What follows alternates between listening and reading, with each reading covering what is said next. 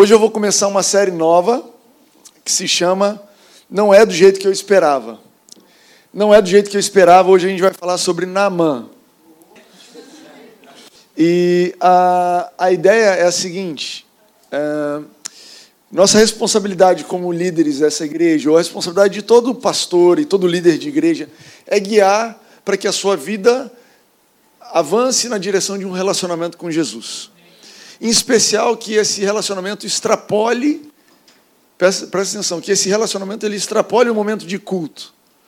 Que tenha um relacionamento com Deus aqui no culto e é um ótimo lugar para você, um ambiente para você se inspirar e é um ótimo lugar para você também servir mas que o teu relacionamento com Jesus ele extrapole o contexto de igreja, extrapole o domingo e permeie toda a sua vida que você tenha um relacionamento com esse Jesus real, verdadeiro. Esse é o nosso objetivo. Esse é o motivo pelo qual nós estamos aqui. Ah, e um dos principais desafios, então, na nossa vida é reconhecer Jesus do jeito que ele se manifesta no nosso dia a dia. Porque às vezes é fácil você vir aqui e você está acostumado a ouvir eu falando de Jesus, e quando você já sai de casa, você já bota a roupa de domingo, que aqui em Ipanema é super diferente, mas já bota uma roupa de domingo, já traz a sua Bíblia debaixo do braço, você já vem preparado para Jesus falar, e aí quando Lucas começa a cantar e depois o, a pregação começa a fluir, você fala: Jesus, fala comigo. E é ótimo que você tenha esse coração, e nós estamos aqui para isso. Mas quando você está lá na sua segunda, sua terça-feira, quarta-feira, muitas vezes a forma como Jesus se expressa não é tão clara para você. O jeito que Jesus se manifesta na sua semana, às vezes não é exatamente como você estava esperando. E aí eu queria ler aqui e mencionar que em 1 Coríntios 10, Paulo fala assim que todo o povo de Israel, quando estava no deserto, eles estavam comendo e bebendo um alimento espiritual. As pessoas que estavam ali no deserto, para eles era água real e era pão verdadeiro, mas Paulo tem um entendimento que eles estavam comendo algo espiritual. E a história de Israel no deserto é uma história onde, quando faltava água, aparecia uma rocha e, por vezes, Moisés batia na rocha, outras vezes ele deveria é, ordenar a rocha e saía água dessa rocha de uma forma milagrosa e isso saciava a sede de 2 milhões de pessoas. E Paulo, então, em 1 Coríntios 10, ele vira e fala: essa rocha era Jesus. Ele fala: olha, as pessoas que estavam ali achavam que era só uma pedra, mas a forma como Deus se expressou na vida deles, naquele contexto, foi através de uma pedra que saía água, e aquilo era Jesus. E é um símbolo, e nessa mesma passagem ele fala assim: é, essas coisas ocorreram como exemplos e símbolos, outras versões, para nós, para que não cobicemos coisas más como eles fizeram. E então a gente entende que as histórias do Velho Testamento elas são exemplos e símbolos que nos apontam para essa dinâmica que é ver a nossa história, entender que Jesus está conosco o tempo todo, mas tentar entender onde Ele está. E esse é o desafio da nossa jornada. Esse é o desafio da sua vida hoje. Entender no meio do que você está passando, no meio do contexto do que você está vivendo agora, onde é que está Jesus? Por que, que eu não estou percebendo Ele? E sabe, às vezes a gente olha para trás e é tão óbvio, né? Você olha para trás e você vê tudo que você passou ano passado, ou há cinco anos atrás, ou mesmo nas férias, agora, as últimas semanas, e você consegue ver, olha, a mão de Deus cuidando. Na hora você estava reclamando na hora você estava arrancando o cabelo, na hora você estava desesperado com insônia. Ai meu Deus, vou perder o emprego. Ai meu Deus, essa pessoa aconteceu isso. Ai meu Deus, eu fui diagnosticado. Mas depois de um tempo, tendo caminhado com ele, você olha para trás e fala: Isso era a mão de Deus. Você consegue perceber isso na sua vida? Você consegue olhar para trás e coisas que te faziam perder o sono, hoje, para você, se reconhece que era a mão de Deus na sua vida? Ou sou só eu que sou maluco? Eu também sou. Amém. Eu tenho essa relação com Jesus. Eu estou desesperado e depois eu falo, ah, era você. Morrendo de sede, dizendo, Deus, você me desamparou e você vai me fazer ter que beber dessa pedra. E depois passa dois dias e fala, ah, essa pedra era você, eu não estava vendo. Então, essa mensagem e essa série é, não é do jeito que eu esperava. Jesus, eu esperava que você fosse entregar aguinhas engarrafadas no meio do deserto e você veio numa forma de pedra, e não era como eu esperava. E eu quero começar então, a, a ideia dessa série é pegar algumas histórias na Bíblia de pessoas que foram surpreendidas pela forma como Deus atuou na vida delas. E nesse primeiro episódio, existe isso? Bom, algo novo de 2020. Agora a gente prega em episódios. Esse novo episódio, a gente vai falar sobre Naamã. Uh, eu quero ler com vocês, então, está em 2 Reis 5, 1 a 19, tá a história. Quero te convidar a ler em casa depois. Você que está no podcast, pode apertar pause, ir na sua Bíblia, ler um pouquinho, ou ler em casa depois. Então, vamos ler juntos. Eu destaquei algumas coisas aqui. Naamã, comandante do exército do rei da Síria, era muito respeitado e honrado pelo seu senhor, pois por meio dele o Senhor, e aí com S maiúsculo, dera vitória à Síria. Mas esse grande guerreiro ficou leproso, eu destaquei aqui em amarelo. Ora, tropas da Síria haviam atacado Israel e levado cativa uma menina que passou a servir a mulher de Naamã. Um dia ela disse à sua senhora: Se o meu senhor procurasse o profeta que está em Samaria, ele o curaria da lepra. E eu quero parar por aqui. Primeiro, primeiro ponto aqui da história de Naamã, então a gente tem um guerreiro. Deixa eu te dar o contexto aqui. Isso aqui é, é, é povo de Israel pós-Davi, pós-Salomão, o povo de Deus é, tinha escolhido, tinha perdido a fé em Deus. Esse é o ponto. Eles tinham perdido a confiança em Deus. E por que perderam a confiança em Deus e um ciclo de que se autoalimenta, eles começaram a tomar decisões que levaram eles a serem conquistados pelo país Síria. Para um outro país, eles estavam servindo, subjugados. E, apesar deles não terem mais fé em Deus, ou estarem com dificuldade nessa fé, e estarem vivendo uma vida longe de Deus, a Bíblia fala assim, Deus ainda estava presente. Nessa época, existia a expressão, ou a expressão maior de Deus em Israel, era através dos seus profetas. Primeiro Elias, como a gente ouviu na reunião de oração hoje de manhã, o Jaime falou sobre Elias, e depois Eliseu. Então, esse, é o contexto. Existia profeta, existia a presença de Deus em Israel, mas Israel estava subjugado pela Síria. E então a história começa, muda para a Síria e começa a contar sobre esse grande guerreiro. E eu quero te chamar a atenção aqui para que diz no começo, dizendo: olha, foi por meio das mãos de Deus, do Senhor Deus, que ele tinha conquistado a vitória. É incrível que muito antes de Naamã conhecer a Deus, muito antes de Naamã saber quem Deus era, Deus já estava operando a graça dele na vida de Naamã. Deus já estava abençoando Naamã muito antes de Naamã saber quem ele era. E essa é a verdade nas nossas vidas. Talvez você está aqui hoje e você não entregou a sua vida para Jesus. Ou talvez você já entregou a sua vida para Jesus e você pode olhar para trás e dizer: olha, muito antes de eu, de eu tomar essa decisão, ele já estava cuidando de mim. Paulo ele diz assim: Olha, fui escolhido no ventre da minha mãe. E se você sabe a história de Paulo, você vê que demorou até ele entender quem Deus era. Mas ele reconhece: Deus sempre foi um Deus gracioso, sempre esteve comigo, sempre cuidou de mim. Sabe, isso te abre a perceber a mão de Deus na vida de pessoas que muitas vezes não são os cristãos que está acostumado. Cara, como é que essa pessoa pode ser abençoada? Ela não é cristão? Pois é, esse é o nosso Deus. Ele procura pretexto para abençoar. Ah, você é filho de alguém? Eu te abençoo. Ah, você honrou esse princípio? Eu te abençoo. Ah, você exerceu fé nessa área? Eu te abençoo. Porque Ele é um Deus abençoador. Ele fez o homem, eu entendo assim, isso não está na Bíblia, isso é a minha opinião. Ele fez o homem porque ele queria alguém para abençoar. Entende isso daí? Você já teve uma arminha de brinquedo e você teve que fazer um alvo porque você queria dar tiro em alguma coisa? Não? Público errado? Deus tinha uma arminha, um canhão de bênçãos. Ele falou, cara, eu preciso de um alvo. Eu entendo que ele fez o ser humano dessa forma. O motivo pelo qual você existe, você, se você me perguntar por que, que eu nasci, número um, você nasceu para ser abençoado.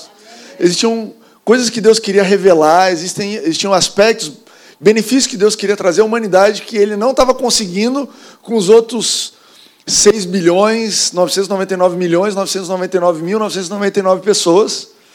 E ele falou: preciso criar você para te abençoar. Eu creio isso. E eu vivo dessa forma. E Namã é um testemunho disso. Mas esse grande guerreiro ficou leproso. Essa história é tão humana, tão palpável, né? É tão legal, mas tão decaído. Na revista, ele era o grande guerreiro. Nas festas, o grande guerreiro. Em casa, o leproso. Na intimidade, a pessoa que tem doença. Isso é tão, isso é tão pertinente à nossa experiência humana. Namã, o máximo que ele conseguia era aparecer bem na foto. Mas o cara que conquistou tudo, olha isso, ele era muito respeitado e honrado pelo Senhor, pois por meio dele o Senhor dera vitória à Síria. É, esse grande guerreiro, ele tinha conquistado tudo: outros reinos, dinheiro, fama. Mas a lepra, na época, é, na Bíblia, a lepra é considerada é um sinal de pecado, mas a lepra, por ser um sinal que era contagioso pelo toque, envolvia que, à medida que a lepra fosse avançando, desenvolvendo, a pessoa deveria se tornar reclusa, ao ponto de ficar isolada. Tem um filme famoso, antigo, eu esqueci o nome.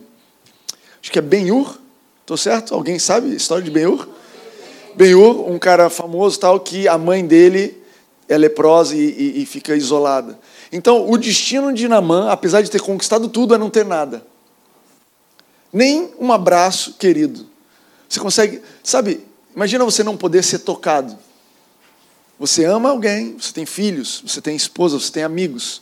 E no dia do seu aniversário você não pode dar abraço a ninguém. Porque até o seu toque ofende, faz mal. Esse era o destino de Namã.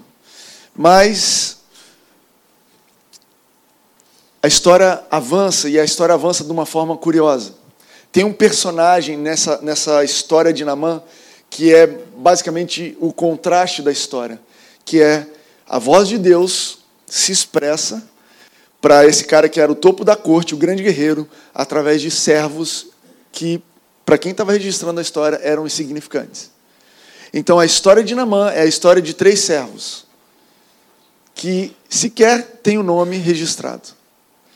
A Bíblia fala que existia uma menina cativa, uma escrava, que passou a servir a mulher de Namã. E um dia ela disse à sua senhora: Se o meu senhor procurasse o profeta que está em Samaria, ele o curaria de lepra. Existia uma menina que era escrava, que era serva, que era insignificante, estrangeira, mulher numa sociedade que mulher não valia nada, escrava numa sociedade que escravo não valia nada, ah, de uma nação menosprezada, ela valia nada menos que nada. Mas ela não se via assim. Ela olhou para aquele cenário todo e falou: Eu posso fazer a diferença nessa história. Sabe, a gente continua vivendo numa sociedade que tem. Uh, divide o mundo entre os fracos e os fortes. Talvez a gente não tenha escravo, e talvez a gente está lutando pela igualdade das mulheres, e talvez está lutando pela igualdade social e das raças, e eu creio que Deus é o maior patrocinador desse avanço. Mas nós ainda vivemos numa sociedade onde as pessoas ou são fracas ou são fortes. Você olha para alguém e você olha de um jeito. E quando alguém te fala, ah, mas esse é aquele fulano, dono daquilo, daquilo, aquilo outro, tem a fortuna tal. Aí você já olha de outro jeito. Aí você olha para essa pessoa, essa pessoa nasceu e tinha tudo, mas agora não tem nada. Blá, blá, blá, blá. Caramba. Aí você já olha de outro jeito. Essa é a nossa sociedade. E se você se vê como alguém forte, a mensagem de Namã, a mensagem dessa história é: não perca a voz de Deus só porque ele quer falar com você através de alguém que é fraco nos seus olhos. Porque alguém que é ninguém é a forma como Deus quer se expressar. Não perca a voz de Deus, não perca a vontade de Deus, o milagre de Deus na sua vida, porque ao invés de Deus falar com você através do pastor, do rei, do profeta, ele veio falar através de uma menina cativa, serva na sua casa. Eu acredito que alguns de nós, ou muitas vezes todos nós, Perdemos a direção de Deus porque não veio de um lugar que você reconhecia. Porque não era do jeito que você esperava. O título dessa série. Só porque não é do jeito que você esperava. Você está disposto a continuar leproso o resto da sua vida só porque não veio do jeito que você esperava? Ou será que você vai ter uma atitude diferente disso? Se você, por outro lado, se vê como um fraco nesse mundo, se você olha para você e você fala, eu não sou ninguém, não menospreze o seu Criador. Não menospreze o Deus que te fez. Ele te fez do jeito que você é, te colocou no lugar que você está, na hora certa, no lugar certo, para fazer a diferença certa. E para Ele, você faz a diferença, para Ele, você pode ser voz na, na boca dele, sabe? Ou Ele pode ser a voz na sua boca. Seja como essa menina. Ela olhou e ela falou: Cara, eu vou falar. Você pode ser curado. Olha a fé dessa mulher. Tu entende isso? Vamos continuar essa história. E a história é a história de um homem de fé. Namã foi contar ao seu senhor o que a menina israelita dissera. Você entende que quando você crê, você fala? A fé, ela se expressa falando em ações. O rei da Síria respondeu: Vá, eu darei uma carta que você entregará ao rei de Israel. Então Naamã partiu, levando consigo 350 quilos de prata, 72 quilos de ouro e 10 mudas de roupas finas. A carta que ele levou ao rei de Israel dizia assim: Com essa carta estou te enviando meu oficial Naamã, para que o cures de lepra. Assim que o rei de Israel leu a carta, rasgou as vestes e disse: Por acaso sou Deus capaz de conceder vida ou morte? Porque esse homem me envia alguém para que eu cure de lepra? Veja como ele procura um motivo para se desentender comigo. Interessante esse desenrolar da história. Por algum motivo, Naamã deu crédito à voz dessa menina. Naamã se mostrou um homem de fé. Quem é que pega o que a empregada falou, ou a escrava falou, e leva para o rei, se não tiver fé? Esse cara teve fé. Ele chegou lá, rei, deixa eu te falar uma coisa. Sabe a minha escrava? Daquele povo, nada a ver. Então ela me falou tal coisa. E o rei, tipo, e o que, que eu tenho a ver com isso? Então eu estou acreditando nisso. Eu estou crendo. Eu acredito que isso vai fazer a diferença na minha vida. E aí o rei falou: então vai. E Naamã não só creu ao ponto de levar para o rei, mas ele pegou a galera e foi. E não foi assim, ele pegou um voo. Ele pegou assim, ah, ele foi no Santos Dumont, pegou o voo até Israel, fez um bate-volta. Não, na época você viajar envolvia você pegar todo mundo, botar todo mundo no, em cima de um cavalo, entrar numa estrada, juntar comida, porque não sabe se vai ter restaurante no meio do caminho, não sabe qual é o perigo que vai passar. Você é um guerreiro, não sabe se você vai ser atacado no meio do caminho. Chegar do outro lado, ver se o cara está lá. Se o cara não tiver que tem, saiu porque não tem celular, não tem e-mail, tem que esperar ele voltar. Aí quando fala com ele, e na mão falou: Eu vou, porque eu creio. Curioso, né? Curioso como pessoas que não conhecem Jesus podem ter fé. Sabe, pessoas que não conhecem Jesus podem ter fé. E o mais interessante para mim é que ele fez o que a gente faz. Ele levou e tentou, cara, eu vou resolver isso do jeito que eu estou acostumado. Eu vou levar uma tropa, e vou levar dinheiro, e vou levar uma carta, e vou levar roupa, e é isso que eu vou fazer. Eu tenho fé, mas as coisas vão acontecer desse jeito. E uh, o rei olhou para isso, o rei de Israel, e o incrível aqui é que esse rei tinha menos fé do que a serva. É incrível, né? Incrível como Deus não precisa dos dirigentes de um país para mudar a história de um país. Acredita nisso?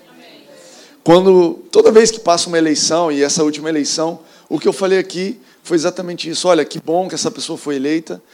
É, nós oramos e intercedemos por todos os nossos líderes, prefeito, é, governador, presidente, presidente da ONU, é, diretor da escola de samba, todo qualquer líder, a gente está orando por eles. Mas Deus não depende deles para fazer a diferença na sua vida. E Deus não depende deles para fazer a diferença no nosso país. Esse rei olhou, e esse rei, assim como Namã, só entendia um tipo de conversa, um tipo de viver, uma maneira de resolver as coisas. Era a maneira da política era a maneira da força, do medo. Então Namã chega com uma carta. A carta diz assim: cura ele. Assinado, eu que mando em você. Tenha medo de não curá-lo. Namã e o rei entendiam uma linguagem, a linguagem do dinheiro.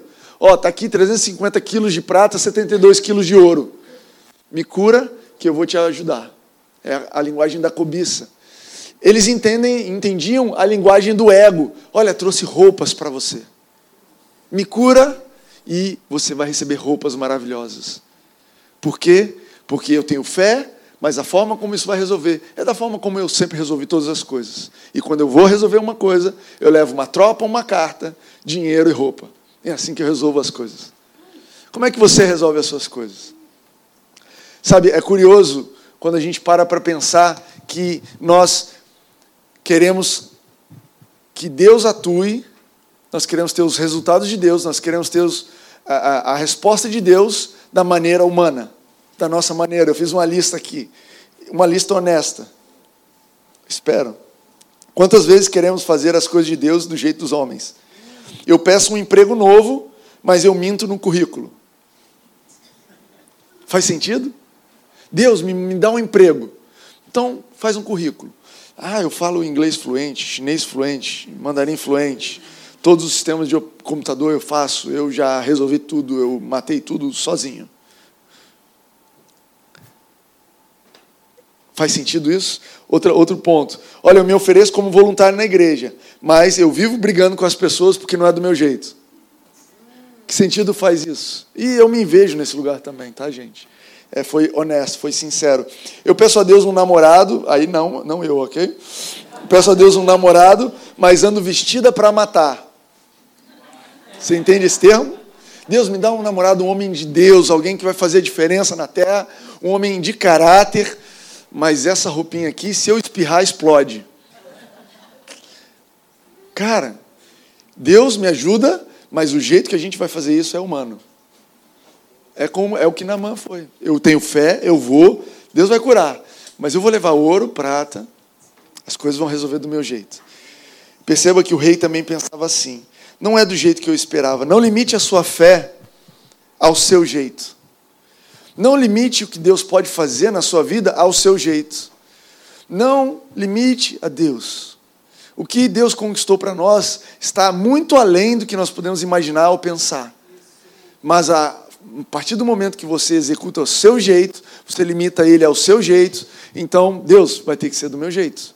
Eu, eu queria um emprego, mas eu só vou conseguir aquele que aceita o currículo mentiroso. Olha, eu queria ser um voluntário, abençoar a igreja, mas o que eu vou conseguir é um monte de confusão. Eu queria um homem de Deus, uma mulher de Deus, mas com a minha forma de namorar, minha forma de relacionar, não vai vir coisa boa daí. Entende isso?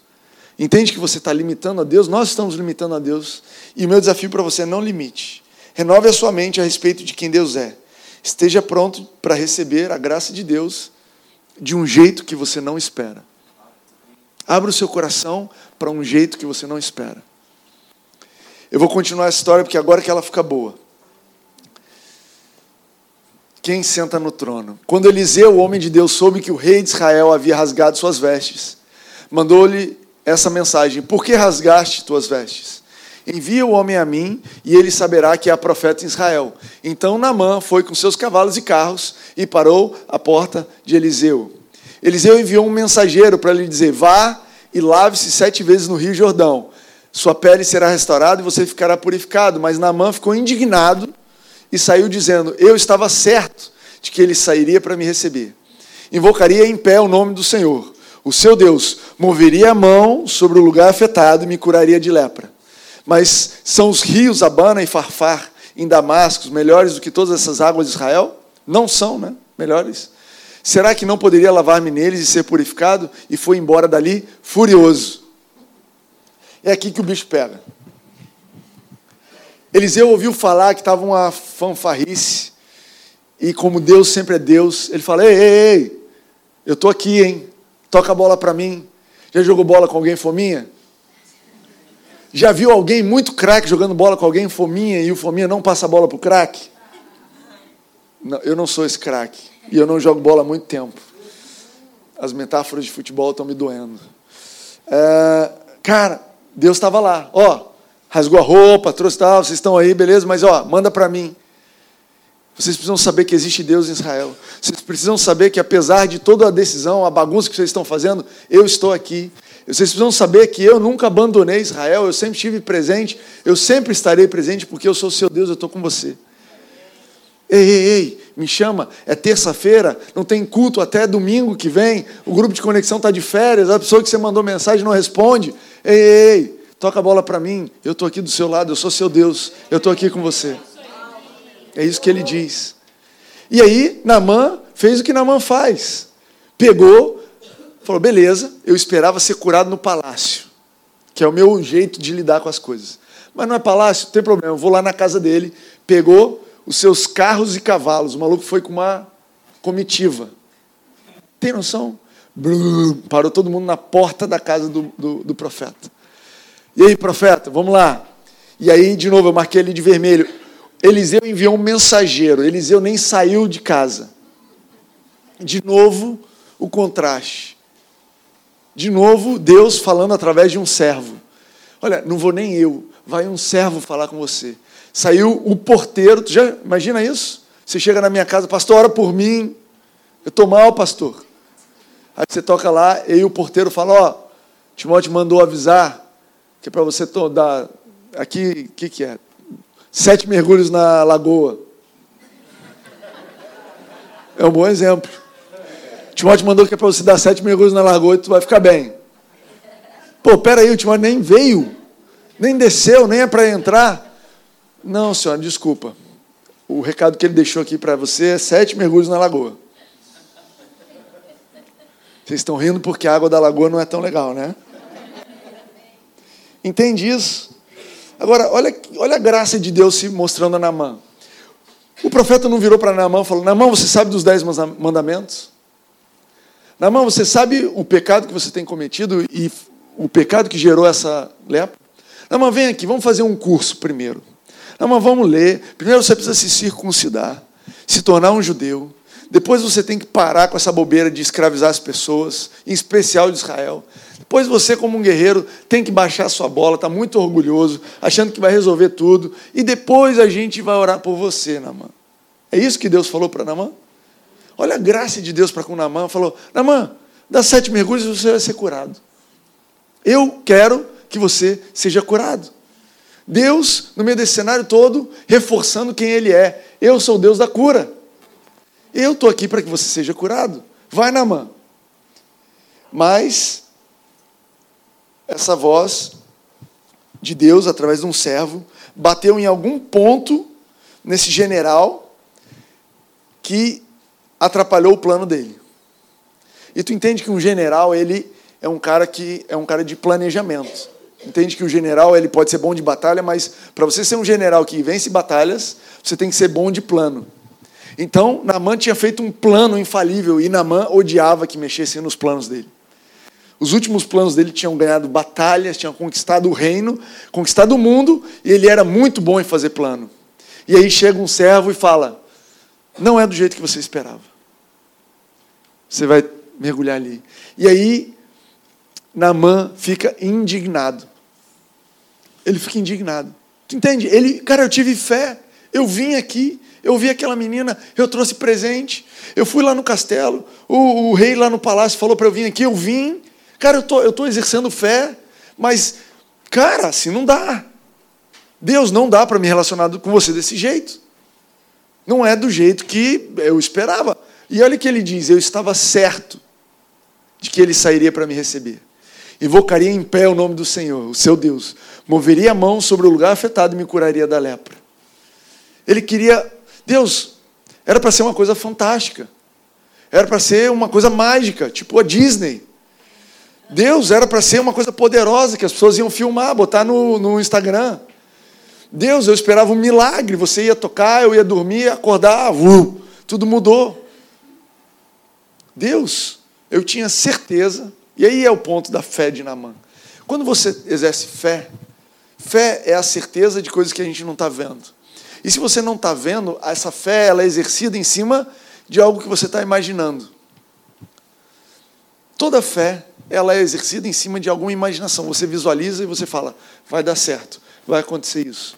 Seja fé em Deus, seja fé num novo empreendimento, fé num casamento, fé num uh, um método de cura. É sempre certeza com base em algo que você imaginou. E não tem nada de errado com você imaginar, imaginar é ótimo. Imaginar é necessário para conhecermos a Deus. Se você não sair daquilo que você vê e entrar no mundo onde você imagina que tem outros tipos de limite, você nunca vai exercer fé. Mas no final da história, a tua fé precisa estar alicerçada não na forma como você imaginou, ela precisa estar alicerçada na promessa de Deus.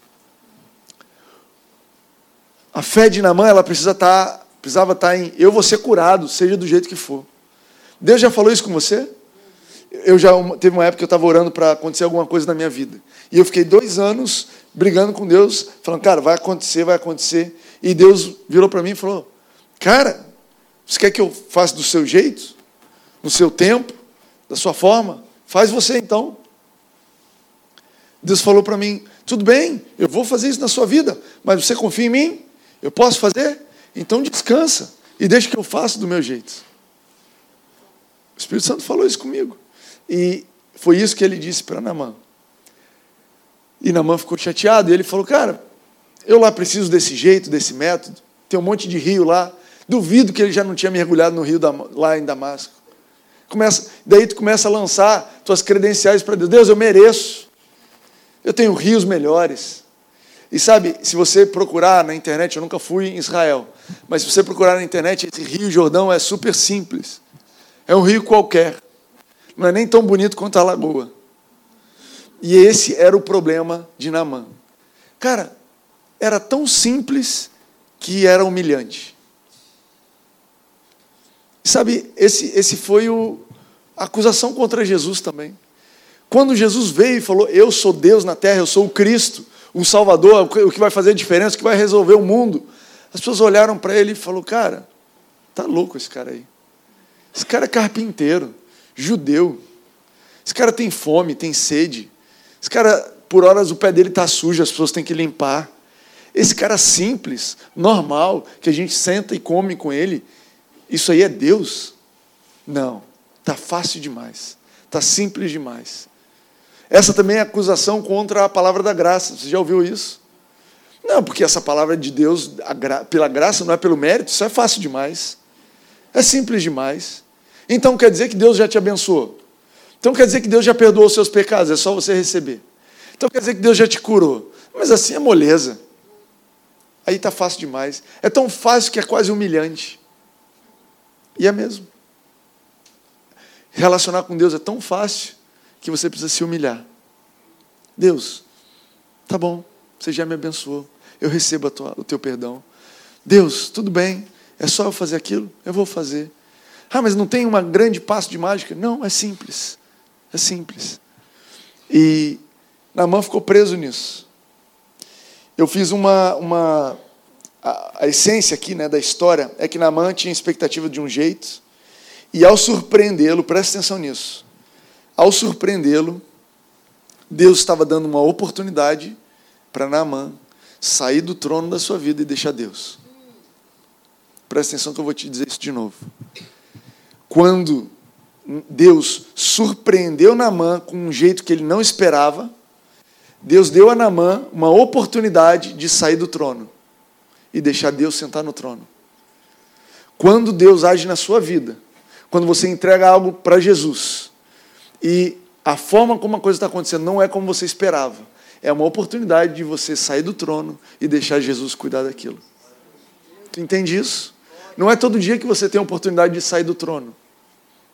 É preciso de algo inesperado. Porque se as coisas estão acontecendo como você planejou, se as coisas estão acontecendo como você esperava, se as coisas estão acontecendo de acordo com o cronograma, então quem é que está controlando a coisa toda? Quem é que está no trono? Sou eu. Eu fiz o plano, eu estou executando, está aí saindo tudo ótimo. Mas quando a coisa sai do cronograma, sai do plano, sai do lugar, sai da pessoa, e aí você fala: Meu Deus, e agora? É, agora eu tenho que confiar. O exemplo que eu anotei ali para dar para vocês: imagina que você está de carro perdido, dirigindo, método antigo, pré-Waze, ok? Está andando, perdido, baixa o vidro, numa esquina, sabe aqueles, aquelas cidadezinhas que sempre tem uma esquina, na esquina sempre tem um bar, e no bar sempre tem um banco de fora, e tem sempre um camarada sentado nesse banco? Sempre. Todas essas coisas, desse jeito. Aí você para, abaixa o vidro e fala: Moço, como é que eu chego lá?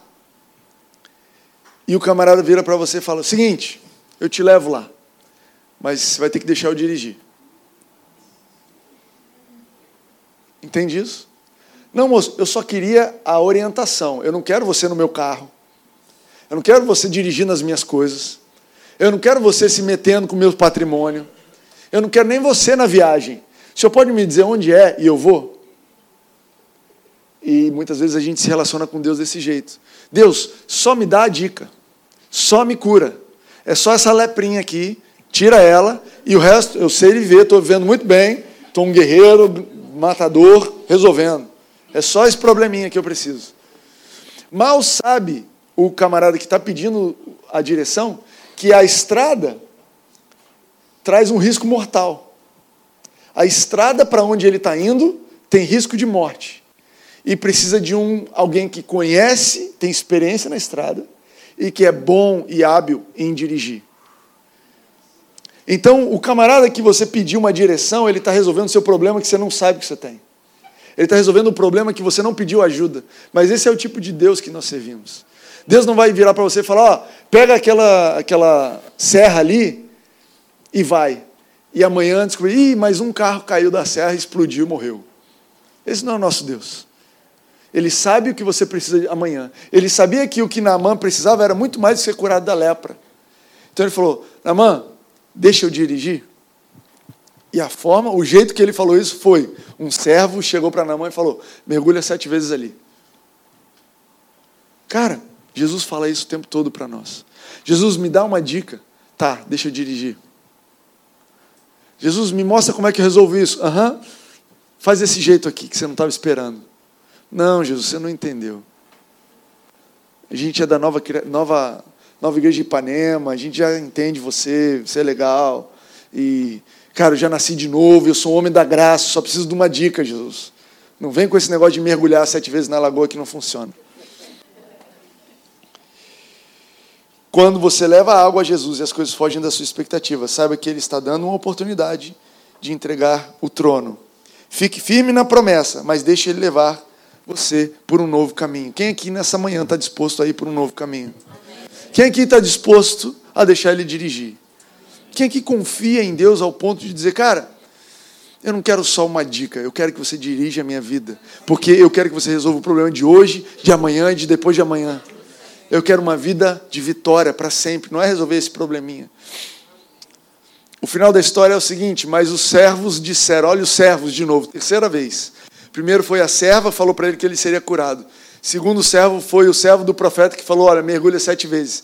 Ele, furioso, foi embora e os servos dele disseram: Meu pai, se o profeta tivesse pedido alguma coisa difícil, eu destaquei difícil, o senhor não faria? Às vezes a gente ora e, fala, e quer que Deus fale assim: olha, você vai pegar um voo, você vai lá para Jerusalém, você vai fazer isso e essa coisa vai ser curada. E você prefere ouvir isso do que Deus falar para você. Então, só fica descansa na minha palavra, fica firme, não desiste dessa pessoa. Não, Jesus, isso aqui não. Eu quero ir para Jerusalém. Se, não, se fosse difícil, você não faria? Quanto mais quando ele apenas diz que se lave e será purificado. Assim, Naamã desceu ao Jordão, mergulhou sete vezes conforme a ordem do homem de Deus e foi purificado. A sua pele tornou-se como de uma criança. Então Naamã e toda a sua comitiva voltaram à casa do homem de Deus ao chegar diante do profeta. Naamã lhe disse: Agora sei que não há Deus em nenhum outro lugar senão em Israel. Por favor, aceita um presente do teu servo. O profeta respondeu: Juro pelo nome do Senhor, a quem sirvo, que nada aceitarei. Embora Naamã insistisse, ele recusou. Olha que interessante. Quando a Bíblia diz em Hebreus 12 que Jesus é o autor e consumador da nossa fé, é por causa disso aqui. Na hora que a fé desse homem de fé faltou, Deus mandou servos para fortalecerem a fé dele. Tu entende que Namã tinha desistido de ir embora? E pessoas colaram com ele e falaram: Cara, não desiste de crer. Não desiste, não abandona. Deus ele é tão querido, ele é tão. Cara, ele é tão ah, gracioso que ele fala assim: Olha, tudo que eu te dei é só pela fé. E até se você está sem fé, eu vou mandar gente para te encher de fé. E é, e é por isso que nós estamos aqui. Eu estou aqui porque, porque você precisa ser cheio de fé. Você está aqui porque eu preciso ser cheio de fé. A gente precisa sair daqui domingo de manhã cheio de fé, dizendo assim, cara, se fosse difícil eu não faria. Quanto mais sendo fácil. É humilhante, mas é fácil. Não é do meu jeito, mas eu consigo fazer. Cara, enche teu coração de fé. E na mãe encheu. Ele se deixou encher. E ele foi lá e, e assim ele desceu Jordão, mergulhou sete vezes conforme a ordem. Olha que delicado, interessante. Ele entendeu que ali ele não era o general, ele era soldado. Ele entendeu que ali quem tinha que sentar no trono era Deus. Então ele falou: beleza, mudei a chave aqui na minha cabeça. Agora eu estou debaixo de ordens. Não é só uma sugestão de um servo, de um porteiro que não quis me receber. São ordens de Deus. E sabe, apesar do Espírito Santo ser extremamente delicado e gentil, Apesar de Deus ser absolutamente gracioso, você precisa entender que quando Ele te diz uma coisa, você precisa levar aquilo como ordem. Ele vai te sugerir, porque Ele quer testar a sua fé. Mas você, cabe a você se humilhar debaixo da poderosa mão de Deus. Entende isso? E levar aquilo como ordem. O resultado é chocante, né? A mulher de Naamã resolveu pegar o telefone desse profeta, porque o cara ficou com a pele como de uma criança. Cara arrebentou. E quando Deus renova, ele não renova para o jeito que era. Esse é o nosso Deus. Ele falou assim: Namã, vou te dar uma pelezinha. Te dar uma pele bacana. De 40 anos de idade, sol, espinha para cá e para lá, mas já é melhor que lepra. Não, uma pele de uma criança. Tu imagina um homem guerreiro entrando em casa, o cara que na intimidade era podre, porque lepra fede. O cara que lá fora era o guerreiro, quando tirava a roupa, a família tinha que aguentar aquele negócio. De repente eles olham para ele e falam: Meu Deus, você está melhor em casa do que lá fora. Você está melhor na intimidade do que lá fora. É isso que Deus tem para você. Deus quer que as pessoas que estão perto de você percebam Deus mais do que quem está longe. As pessoas, Deus tem para você uma mudança de vida de tal ponto que, cara, vai ser uma delícia conviver com você. Agora, ainda assim, Deus deu para ele muito mais do que uma boa pele. Você entende que Naamã morreu e essa pele acabou? Mas entende que Naamã conheceu o Deus da vida eterna. Olha o que ele diz. Então Naamã e toda a sua comitiva voltaram à casa do homem de Deus. Ao chegar diante do profeta, Naamã disse: Agora sei que não há Deus em nenhum outro lugar, senão Israel. O cara virou e falou: Uau, eu queria ser curado, mas agora eu sei que existe um Deus. Agora eu conheço da onde vem. Eu não tenho mais uma cura, eu tenho relacionamento com o cara, a fonte da cura. Cara, é isso. Andar com Jesus é isso. Andar com Jesus é isso. Não é uma pompa de cristão de falar paz no Senhor. Andar com Jesus é se deparar todos os dias, não é do jeito que eu esperava. Você está no trono, cara. Faz do jeito que você quiser. Andar com Jesus é todos os dias se deparar com uma situação que parece que é o fim, que não faz sentido, um contraste com o que eu sempre vivi. Cara, Jesus tem alguma coisa aqui. Pode ser através dos servos, pode ser através de mergulho, pode ser do jeito que for. O profeta quer me atender? Não quer? Não tem problema. Deus vai me curar, porque existe Deus em Israel. O interessante do final da história é que Naamã volta e ele insiste em se relacionar nos padrões dele, né? Ele, beleza, ok, Deus me curou, eu me sujeitei, mas agora tu vai aceitar meu ouro, minha prata, minha, meus presentes. Por quê? Eu acho lindo isso, porque a gente não muda da, da noite para o dia, sabe? E você é curado, e você acha maravilhoso, mas imediatamente existe uma natureza carnal que fala assim: hum, peraí, anota isso aí que isso é uma fórmula boa. Próxima vez que alguém tiver com lepra, tu manda vir mergulhar sete vezes. Peraí, o que, que eu fiz? O que, que eu acertei?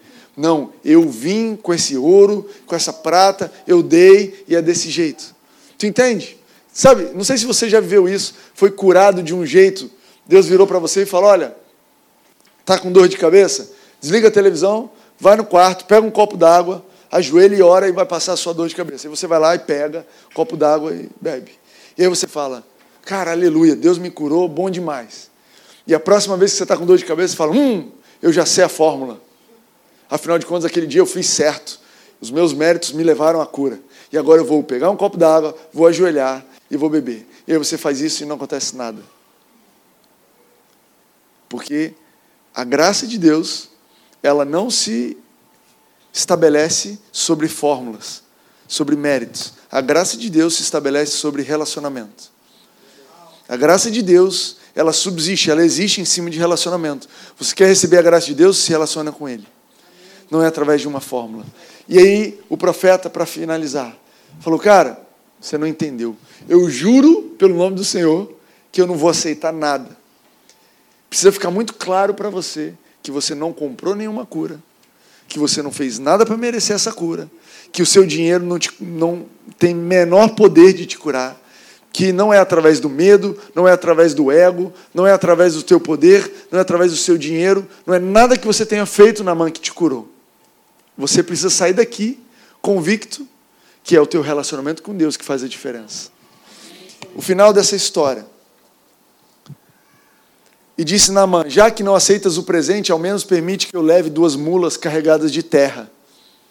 Muito louco isso aqui. Pois teu servo nunca mais fará holocausto e sacrifício em nenhum outro Deus senão ao Senhor. Mas que o Senhor me perdoe por uma única coisa. Quando meu Senhor vai adorar no templo de Rimon, eu também tenho que me ajoelhar ali, pois ele se apoia no meu braço. O Senhor perdoe seu servo por isso. Disse Eliseu: Vá em paz. E o final da história é o seguinte: Naamã entendeu, falou, cara, entendi. É um relacionamento. Então eu preciso levar isso para minha casa.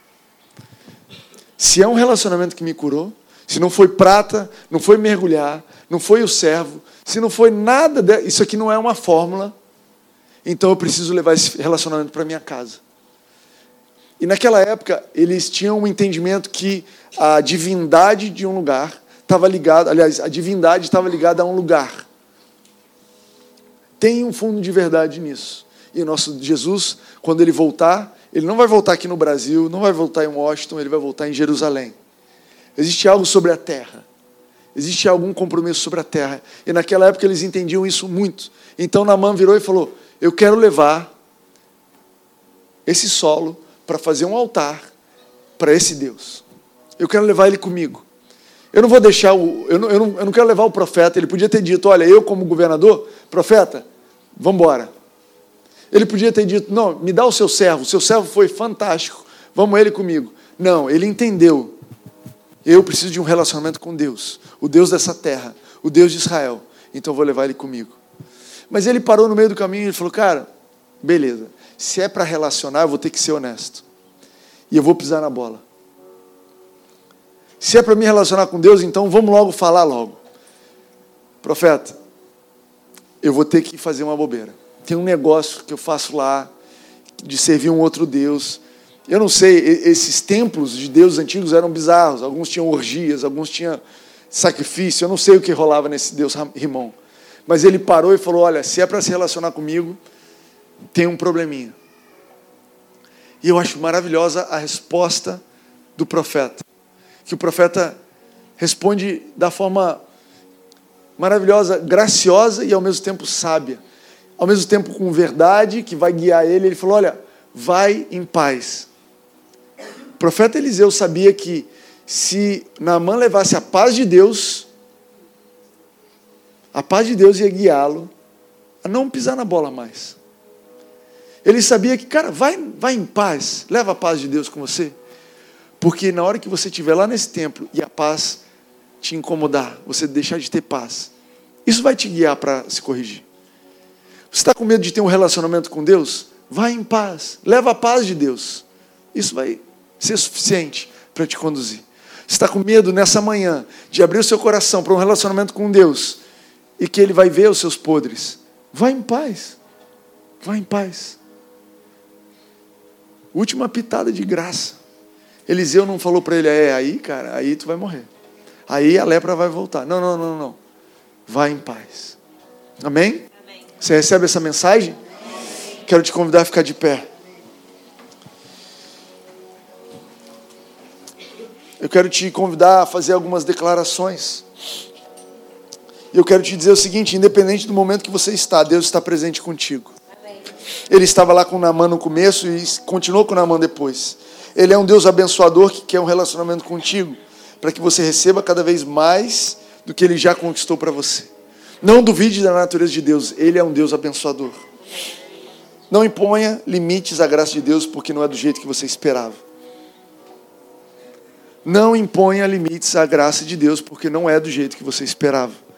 Abra a sua cabeça, abra o seu coração e se submeta à mão de Deus. Você vai receber muito mais do que você pediu ou pensou.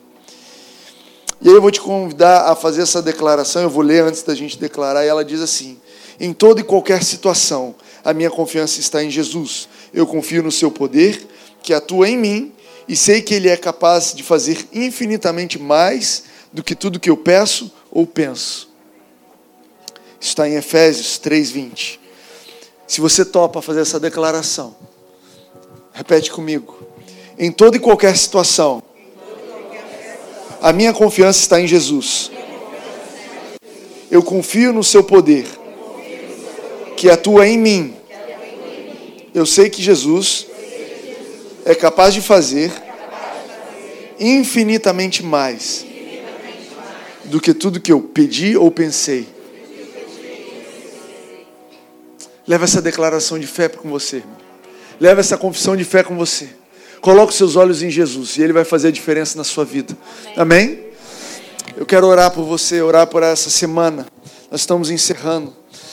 Pai, eu quero te agradecer porque a gente sabe que nessa semana você vai estar conosco do seu jeito. E nós queremos abrir o nosso coração para o seu jeito dessa semana.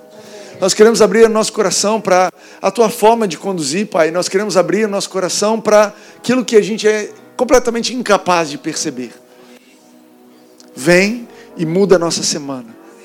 Dá-nos oportunidade de te colocar no trono, hoje, amanhã e depois. Nós recebemos a tua instrução, nós recebemos a tua direção e nós nos alegramos com a tua graça. Nós levamos a tua paz para a nossa semana. Que vocês tenham paz, paz ao trabalhar, paz ao lidar com a sua casa, paz nos seus relacionamentos, paz ao entrar, paz ao sair, paz ao pensar nas situações, paz ao decidir abrir mão de algumas coisas. Paz de Deus esteja com você, meu irmão, nessa semana. Em nome de Jesus. Em nome de Jesus. Em nome de Jesus. Em nome de Jesus. Amém. Amém. Você recebe isso? Você pode dar um glória a Deus, pode agradecer a Deus. Obrigado, Senhor. É isso aí. Nós estamos encerrados. Não vai embora sem dar um beijo, um abraço em duas.